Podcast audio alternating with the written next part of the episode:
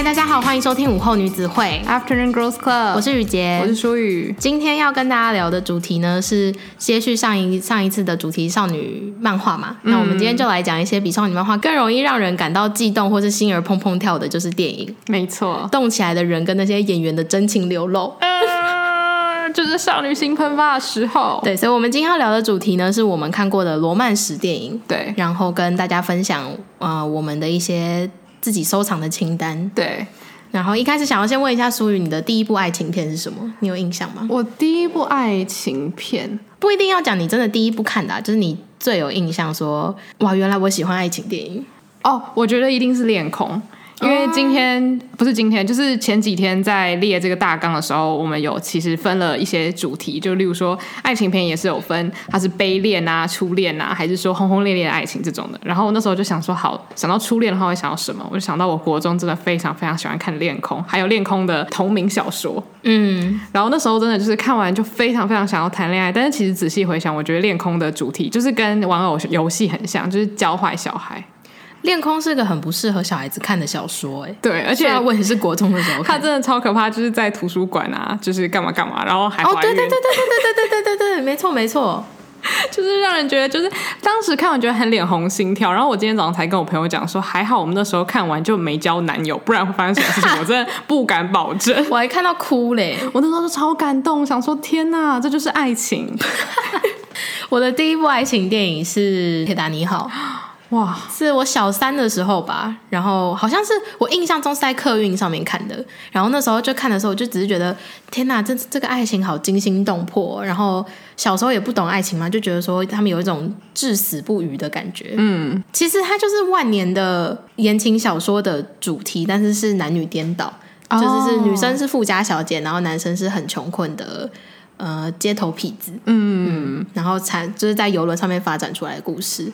然后最后就是铁达尼号的故事，像就是大家一定都很熟悉了。然后又加上又是男帅女美的一个配合。哎，其实我没有看过铁达尼号，哎，你觉得值得一看吗？可以为了年轻的迪奥纳多，我刚才讲奥兰多不如李奥纳多表示李奥纳多迪卡皮欧看。因为像铁达尼号的问题，就是因为它真的太红了，然后它红到就是我已经知道它故事发展的状况是怎么样，然后结局是怎么样子，然后有一大堆影评在聊，然后就是它已经有名到你就会觉得说，我好像不需要看，我都已经对这个电影了若指掌。可是可能很多东西都还是要看了才会知道。但我觉得还是看你自己想不想要看当初的电影啦。嗯嗯，因为毕竟你知道它的故事内容了，那。我很多时候，像我平常看连续剧，我其实也会先去看故事内容，我才会去选择要不要看画面。Oh. 嗯，就其实故事情节对我来说不是一个那么大的决定因素。Mm. 嗯，就是比如说拍摄的画面啊，或者演员之间的那个化学反应，对对对，我那是我比较喜欢看到的。哦，懂。好，那今因为我刚刚我们有讲说，我们有把呃我们的爱情片分成不同的。类别嘛，所以其实我们这一个节目会做上下集，然后上集的话就是比较偏少女心喷发，就是那种看完你就想要冲出去找路人谈恋爱，然后下集的话就是会比较谈到爱情的多种面向，对，比较现实面的爱情。所以我们这次会分享的主题总共有五种，第一种就是少女情怀情窦初开类型，嗯，然后第二种是好想谈恋爱类型。然后第三种就是世上无奇不有，那这就是下集的内容。然后再来是恋爱就是一场梦。然后最后一种是我还可以相信爱情吗？对，大家听完这个主题有没有觉得超期待？有没有？我自己是很期待啦。最怕空气突然安静，就从第一个主题“少女情怀情窦初开”开始分享。好，然后所以舒雨你的清单里面有哪几部是你觉得值得跟大家介绍的呢？好，我先朗读一下我自己的清单。那我之后可能会选两两部戏讲这样子。那我的清单上面第一部就是我刚刚说到的《恋空》。那我觉得就是如果你现在心智非常成熟的话，就欢迎去看，因为看完之后应该就不会被教坏了。然后再来是我非常喜欢的演员亚当亚当山德勒演的婚礼歌手。如果你讨厌亚当山德勒的话，我拜托你一定要去看这一部。他在这部里面真的可爱到一个不行。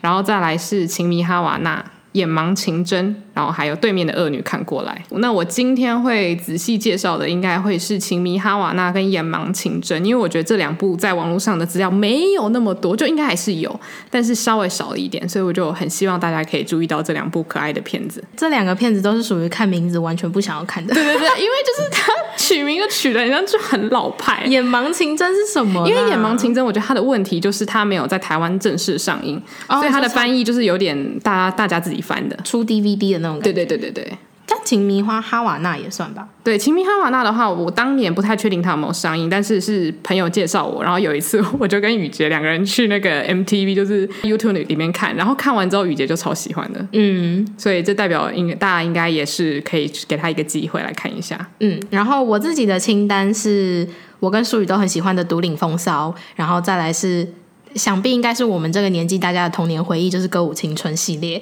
然后再来是。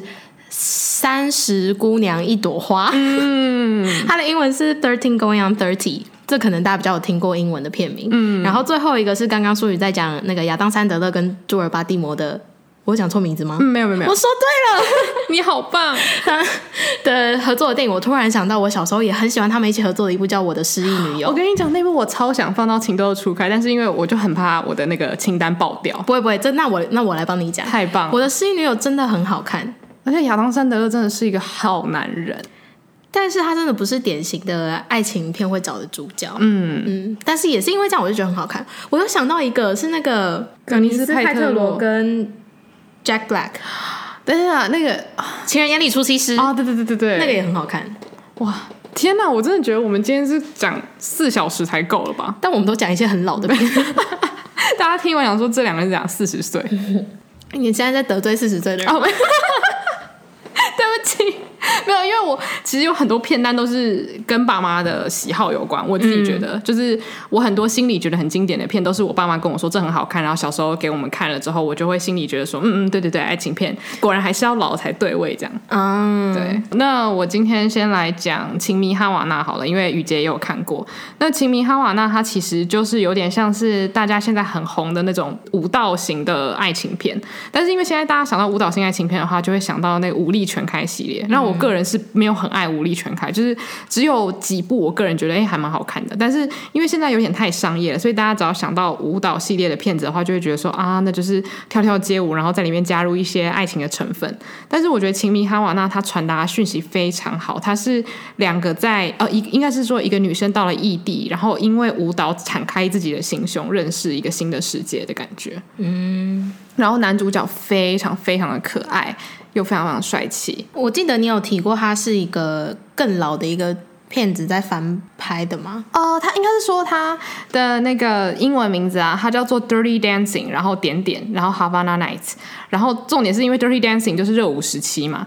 那他跟热舞时期其实没有关系，可是他热舞时期的男主角有客串。所以他可能类似是说，呃，同样的精神，然后做了一个第二部，但是是独立的故事这样子。嗯，而且我觉得这一部还蛮适合少女看。嗯，就是他虽然说里面情节啊，或者是舞步有一些挑逗的情愫在，但是他们男女主角之间的那个化学反应是会让人家真的很期待，觉得对爱情充满了憧憬。对对对。嗯而且就是你看完之后，你会好喜欢好喜欢那种南美风情的舞蹈跟音乐，对，就会觉得说他们真的就是用舞蹈表表达爱意，他们不是用舞蹈来纯粹的挑逗，而且是那个挑逗里面，我不知道，就是很难形容那种感觉，就是有点像是你在夜店里面，大家在那边磨蹭的时候，你就觉得说哦，大家就是想要找乐子。可是我觉得在那部电影里面看到大家是很亲密的抚摸对方的时候，是有一种你真的想要透过舞蹈来跟这个人灵魂有交流的感觉，嗯，而且里面的爱情。呃，发展的都是非常直接的，就是我喜欢你，然后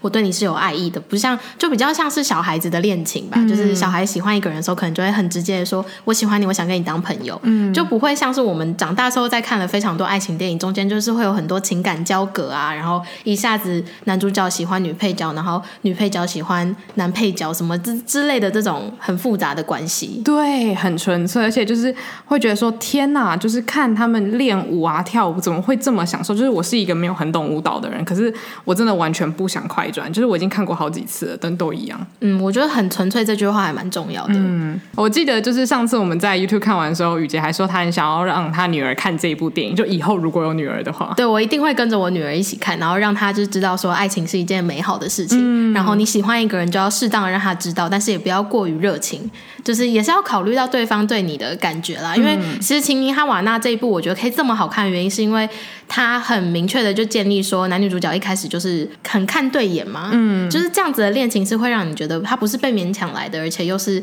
呃两个人都非常享受彼此相处的时光，就算之后可能会发生一些他们无法预测的事情，可是他们也不会因此觉得悲伤。嗯，对，我觉得他的这一部电影传达的讯息很正面，而且很写实，就是他不会过度的撒狗血，因为它里面的剧情有带到一些算是跟南美革命有关系嘛，就是应该是说他们因为南美的。政治有点动荡，所以里面会有一些比较嗯，算是危机四伏的那种状况。可是我觉得整部片还算是在一个轻松的调性上面，所以你看完之后心情一定会非常好。嗯，而且他没有给你过度的幻想。对，嗯，哦，真的很喜欢。然后那那个男主角后来好像也在好莱坞发展的很好。他叫什么迪亚哥，反正他就叫 Diego 啦，超级超级可爱，所以非常推荐大家这一部。所以你觉得他算是你的初恋情人吗？我觉得他算呢，虽然我是在大一的时候认识他的，但是我那那就不算坚持初恋，就看到他会让我有想到初恋，应该这样讲。哦、嗯，根本没有初恋情人，我在讲什么？就你希望你希望你的初恋是像那样子纯粹美好的，就是这样子。嗯，那我要介绍的电影呢，是我跟舒宇都非常喜欢的《独领风骚》。嗯，我觉得《独领风骚》它就是用一个罗曼史包装下面，但是告诉你呃少女成长故事。知道这部电影的人，可能也会知道，它其实是从珍奥斯汀的《艾玛》这个小说做改编的。嗯，所以女主角的那个原型就是《艾玛》里面的艾玛。对。女主角是哎，她叫什么名字啊？你说是 Lily，不是 Alicia Silverstone。对，女主角是那个年代非常非常有名的一个很漂亮的清纯少女。嗯，然后男主角是 Paul Rudd，对，就是。他到现在都真的没有变老，对啊，他长得还是跟他演《独领风骚》里面长得一模一样，他超冻龄哎，对啊，真的很厉害。然后当初我记得我看到这部片的时候，呃，还没有认识舒雨前，对我来说，它就是一部很简单的青少年爱情电影，也就是所谓的 YA 片。嗯，然后是认识舒雨之后，舒雨跟我介绍说，他其实是从艾玛改编的，我才就是对这部电影有更新的认识，然后觉得哇，那这真的是一部值得推荐给大家的好电影，嗯、因为他的恋爱就是是从嗯。那有点像是青梅竹马发展出来的爱情，所以其实他们的爱情也是很纯粹的。对。然后，当然里面有非常多的剧情是会让你觉得不合理的啦，毕竟是 YA 电影嘛。可是你会因为男女主角之间相处的一些小细节，然后你会忘却那些不合理的地方。真的。嗯。而且就是老实说，他在故事上的设定会让你觉得有一点小禁忌，可是不知道为什么这种小禁忌的设定搬到欧美之后，都会觉得完全不是个事。我不觉得有小禁忌啊！你说小禁忌是因为男主角的设定是女主角的继哥哥吗？哎，对，是继，他们其实是没有血缘关系的，对不对？没有，就是我觉得如果是由日本人来拍这部片的话，会把那个居家的禁忌感拍出来。恶魔在身边，对对对，类似那种感觉。那是台湾片，但是就是在美国的那个整个情况下的话，你完全不会觉得就是哦，哥哥跟妹妹。可是我觉得是因为 Josh 这个角色，他在电影里面其实没有一开始就让你很清楚的感觉到说 Josh 好像一直很喜欢嗯雪儿。嗯，我在想他名字叫什么，就是他其实没有在一开始的时候就告诉你这是一个爱情电影，其实你也是看到蛮后面才会知道说哇，原来雪儿是喜欢 Josh 的，嗯，所以才会有一个圆满的结局，你才会发现说哇，它其实是一个爱情电影，嗯。嗯所以我觉得像你刚刚说的没错，它其实是一个成长电影。嗯，因为在里面的女性角色超级多。与其说这部电影是雪儿最后发现自己喜欢谁，不如说她是从一开始不知道自己该做什么，然后到后来慢慢发现自己的才能，然后还有发现自己身边的人对自己有多么重要这件事情。而且其实也是因为他一直在成长，然后最后他喜欢的这个大哥哥才就是算是。两情相悦嘛，嗯、我我自己看的感觉是这样啊，就是因为就像我刚刚讲的，其实整部电影从一开始看你完全不会觉得他们两个是会有情愫产生的，嗯，所以我觉得这样还蛮棒的，就是它不只有爱情的成分，我觉得你不不同时期去看这部片的时候，你会被不同的面向去鼓舞到。像以前看的时候，只觉得哇，好可爱的衣服哦，什么就它整体的设定都是会让人觉得青春洋溢。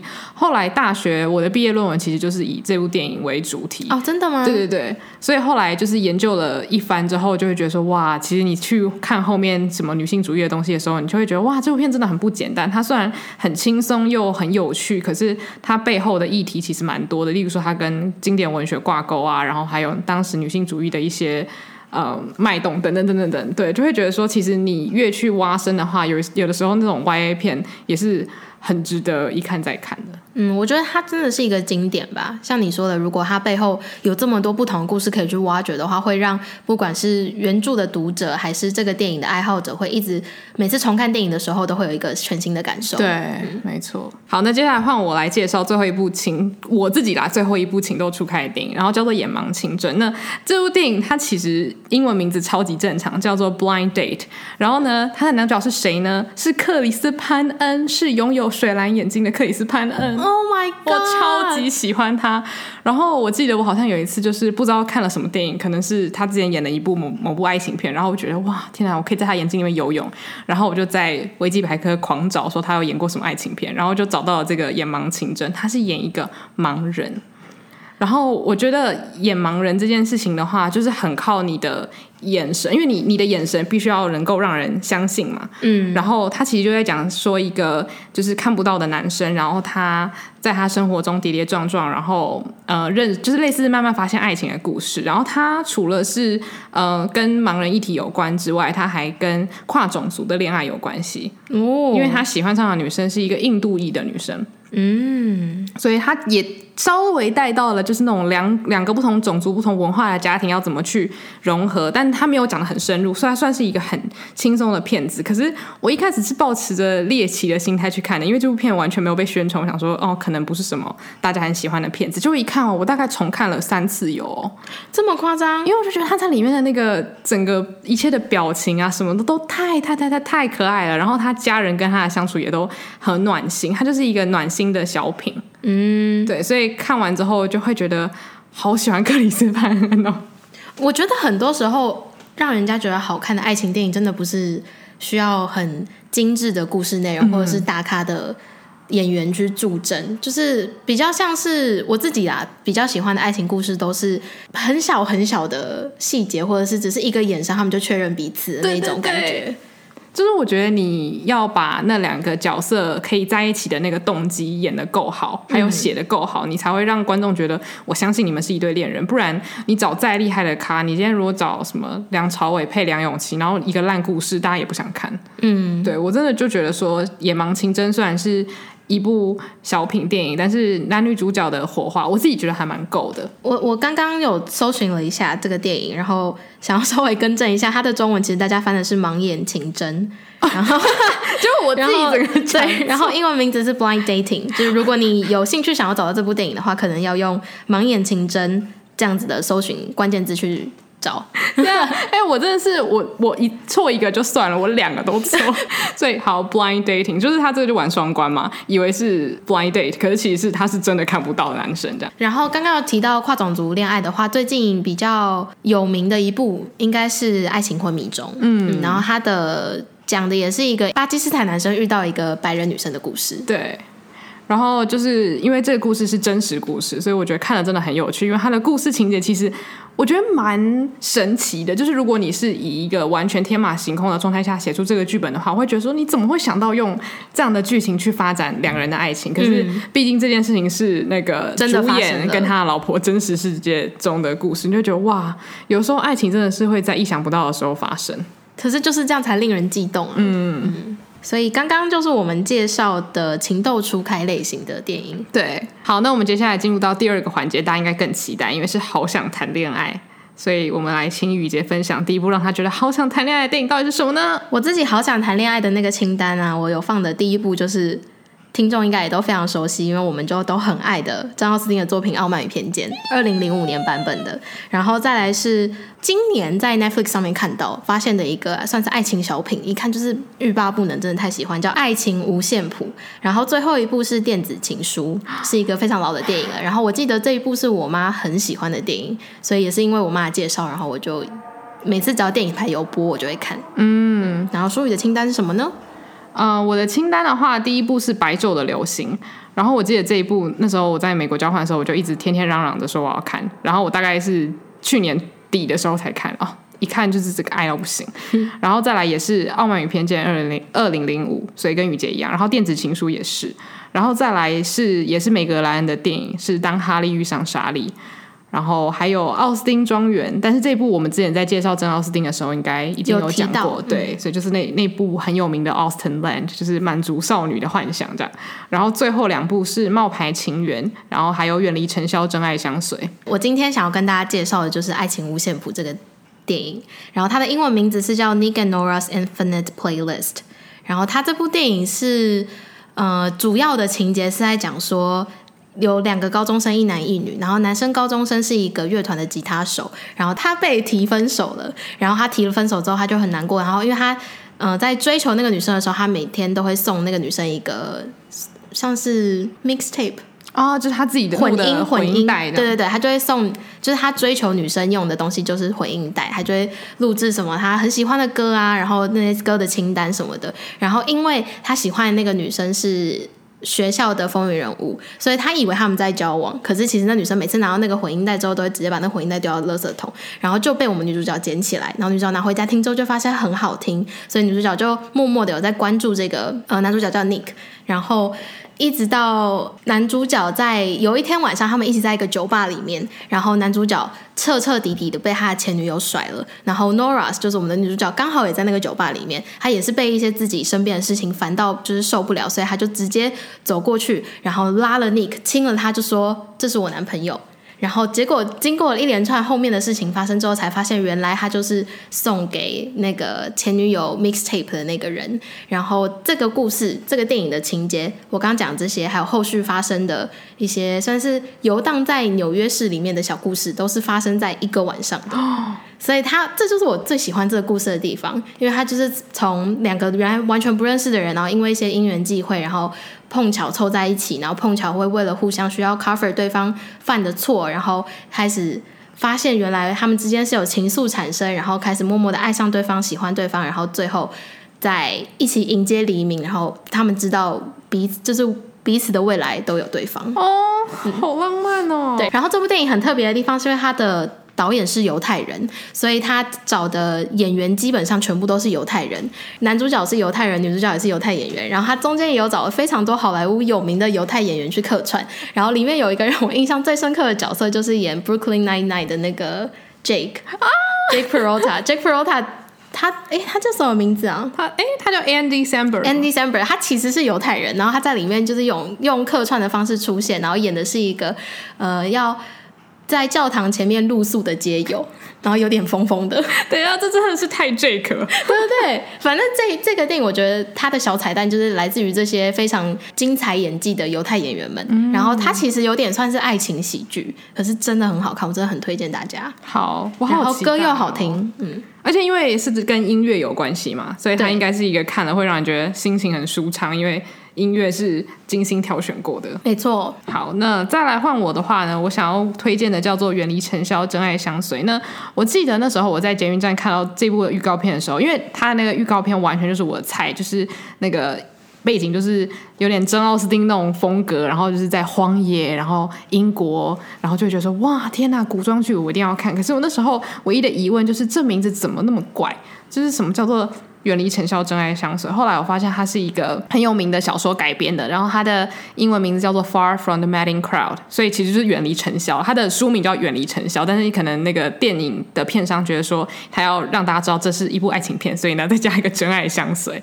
那它其实是一个我觉得大家很有兴趣的主题。一开始女主角她其实只是一个小女孩，然后呢她认识了一个牧羊人，但是重点就是那个女主角她意外的接到了继承，所以她后来就变成了农庄的女主人。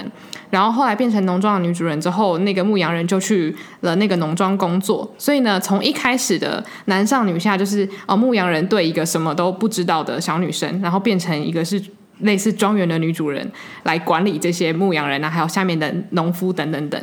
所以就会觉得说这个爱情很有意思，因为一开始其实是牧羊人先告白。可是之后那个位阶突然调换了之后，又是在古代那种位阶是很鲜明的。那个女主角她同时必须要呃面对的是在那个社会上面对女性的歧视，因为就觉得说女性怎么可能是经营一个庄园，你根本做不到，你赶快结婚。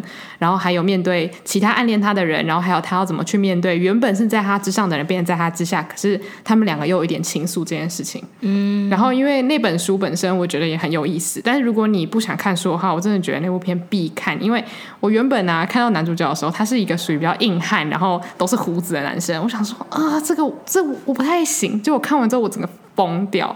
就是那男主角，他的眼神非常非常的深沉，然后呢带点阴郁，可是又很会放电，然后又很爱你。就是哦，真的就是看完之后就会觉得你真的就是非常非常想要谈恋爱。但是我也是有朋友跟我讲说，他看完之后觉得还好，所以我觉得他蛮吃气氛。嗯，就是你本身喜不喜欢那种有点古装片的调调？但我觉得它的节奏对我来说蛮明快的，然后剧情很丰富，而且那个两个人的爱情是有一点压抑，可是又那种爱慕之情是满意的。所以我觉得，如果你是稍微喜欢这种好看的、比较压抑的爱情片的话，啊，大腿。可是压抑却有让你觉得好想谈恋爱吗？因为他的那个压抑就是有一种。呃，因为地位突然转换，你不能太恣意的去表达你的爱情的想法。嗯、因为你原本假如说是牧羊人对一个小女孩的话，你要怎么谈恋爱没差。可是今天这个人变成你的老板，你的老板有他的自尊心，所以你也不可能说那随便跟老板告白，因为这样你等于是高攀了人家。女生她也是因为要面对很多的歧视，她的自尊心也异常的强烈，所以她也可能会因为自尊心做出一些比较傻的决定。所以我觉得这有点像是这两个男女主角在跟自己的自尊心对抗的过程，然后慢慢了解自己对彼此的感情到底是多么深沉的爱，这样子。哦，所以是有一种真爱的感觉。对，因为里面就是也陆陆续续出现了不少男配角，他们都演的很好，然后也是让女主角意识到说自己到底是想要什么样的爱情，还有想要什么样的人生，就是一个非常，我觉得他是一个非常女权的片子。嗯，而且他在里面有说一句很有意思的话，他说。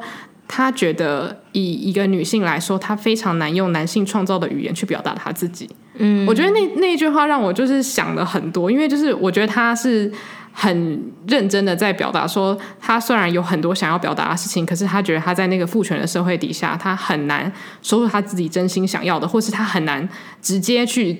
把他所有想做的事情一次实现的感觉，对。那女主角大家应该都很熟悉，就是演《大亨小传》的凯利·莫里根。我觉得，我觉得她是变色龙，她什么角色都能演，嗯、英国人、美国人什么都可以。所以，就是演技部分，大家完全不用担心。然后，大家只要担心自己看完会疯狂爱上男主角就好了。男主角是谁啊？男主角呢？他是呃一名比利时的男演员，他叫做马提亚斯·修修奈尔。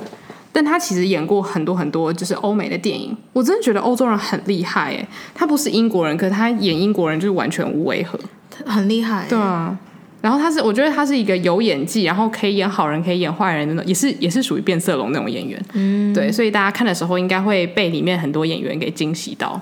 没错，那刚刚就是我们我跟舒宇推荐的《好想谈恋爱》这个类别。嗯，我觉得我的好想谈恋爱类别里面有一个很基本的要素是。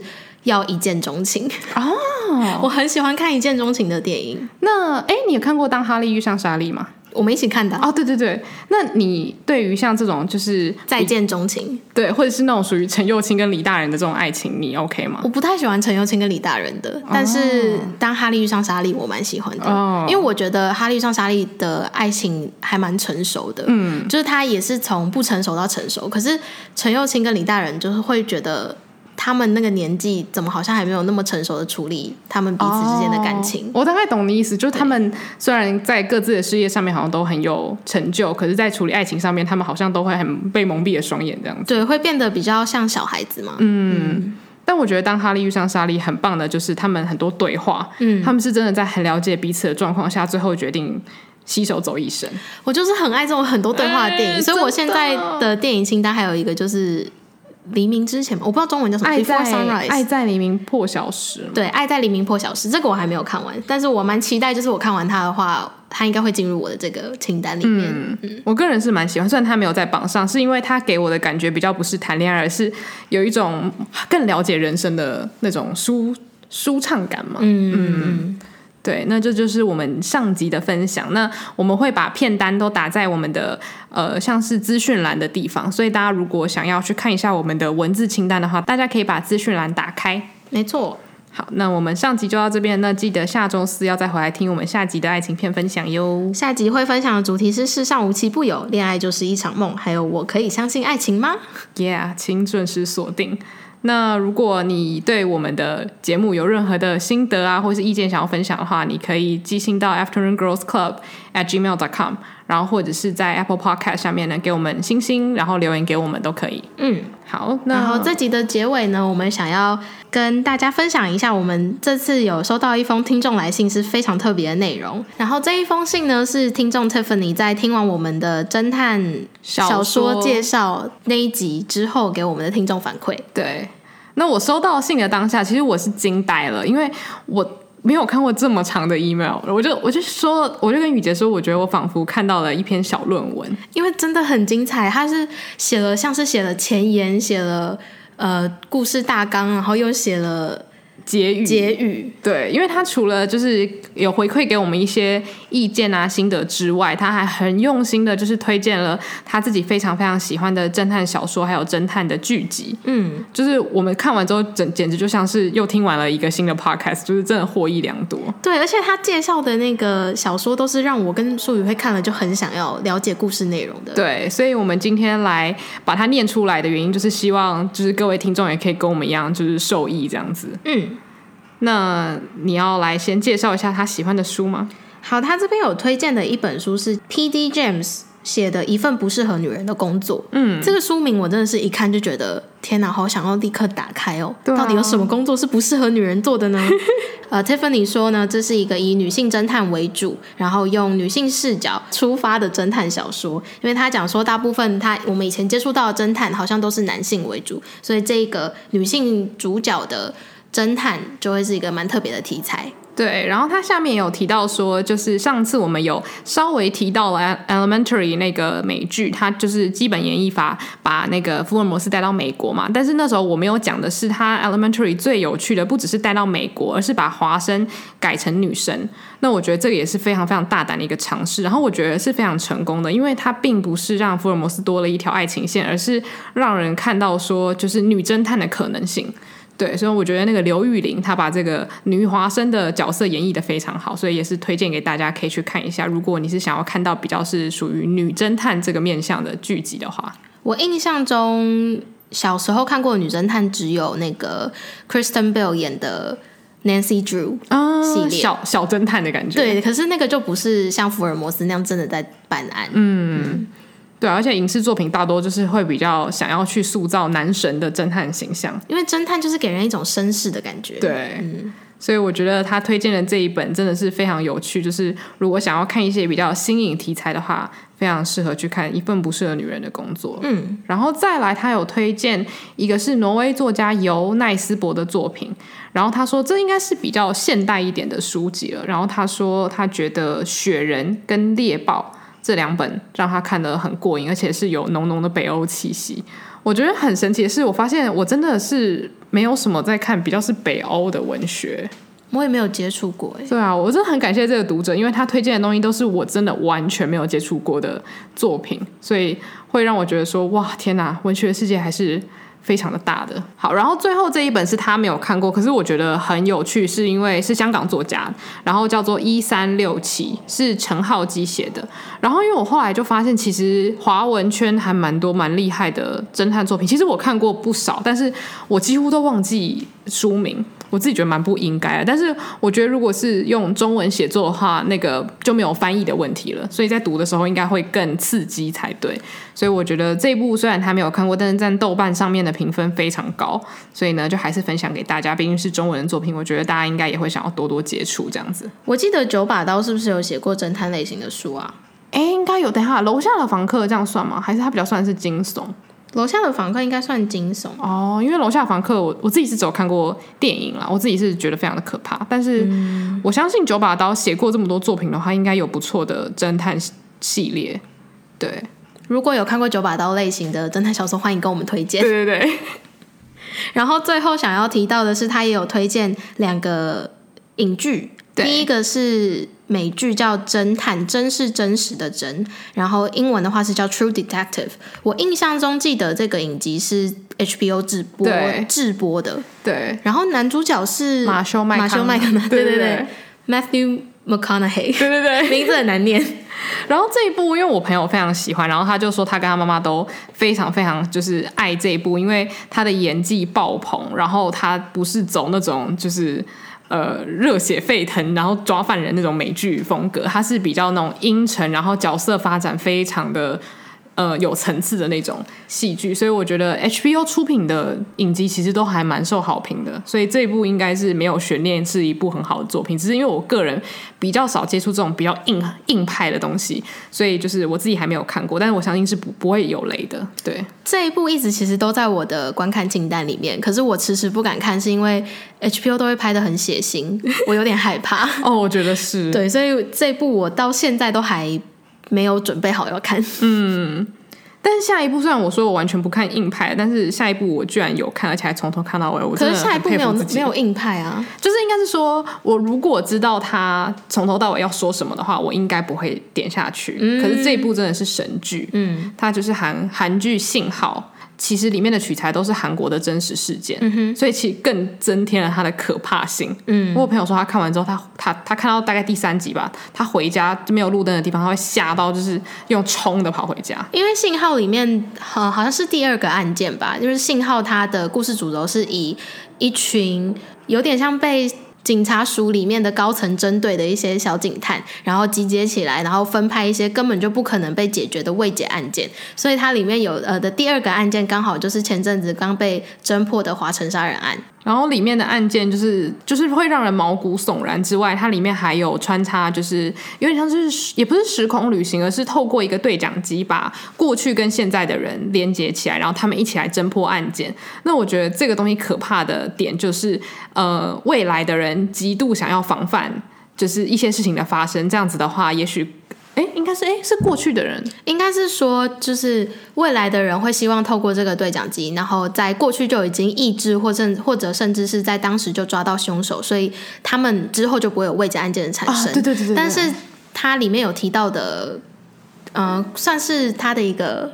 我不知道算小重点吗？就是凡事都是你在过去只要有一点小改变，未来也会同时有很大的改变。对，就是类似蝴蝶效应啊。对对对，就是你在看的时候会有的时候热泪盈眶，有时候觉得很热血，但是其实更多时候是你会感到深深的无奈。嗯，就是你会觉得说，有的时候并不是你有着满腔热血想要抓坏人，这个世界就会变好。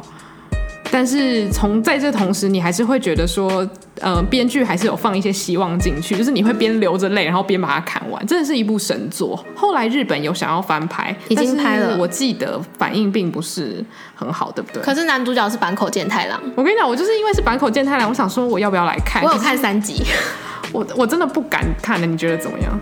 嗯，可是信号前面也是，就是先以侦破案件为主，哦，就还没有带到主要的支支线。对对对，因为我那时候看的时候，他日剧还在播，所以我那时候就是想说等他播完我再看，但想不到我就忘记了。但是我觉得如果是日韩大家在选的话，就是韩剧《白鸟》先看，因为毕竟是原作。嗯。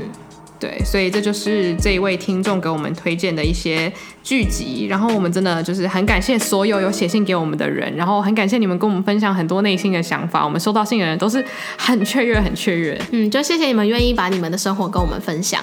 对啊，也希望大家听完这一集有好心情，然后有任何想法呢，都还是可以继续写信给我们。嗯，好，那我们这一集就到此结束喽。那午后女子会散会。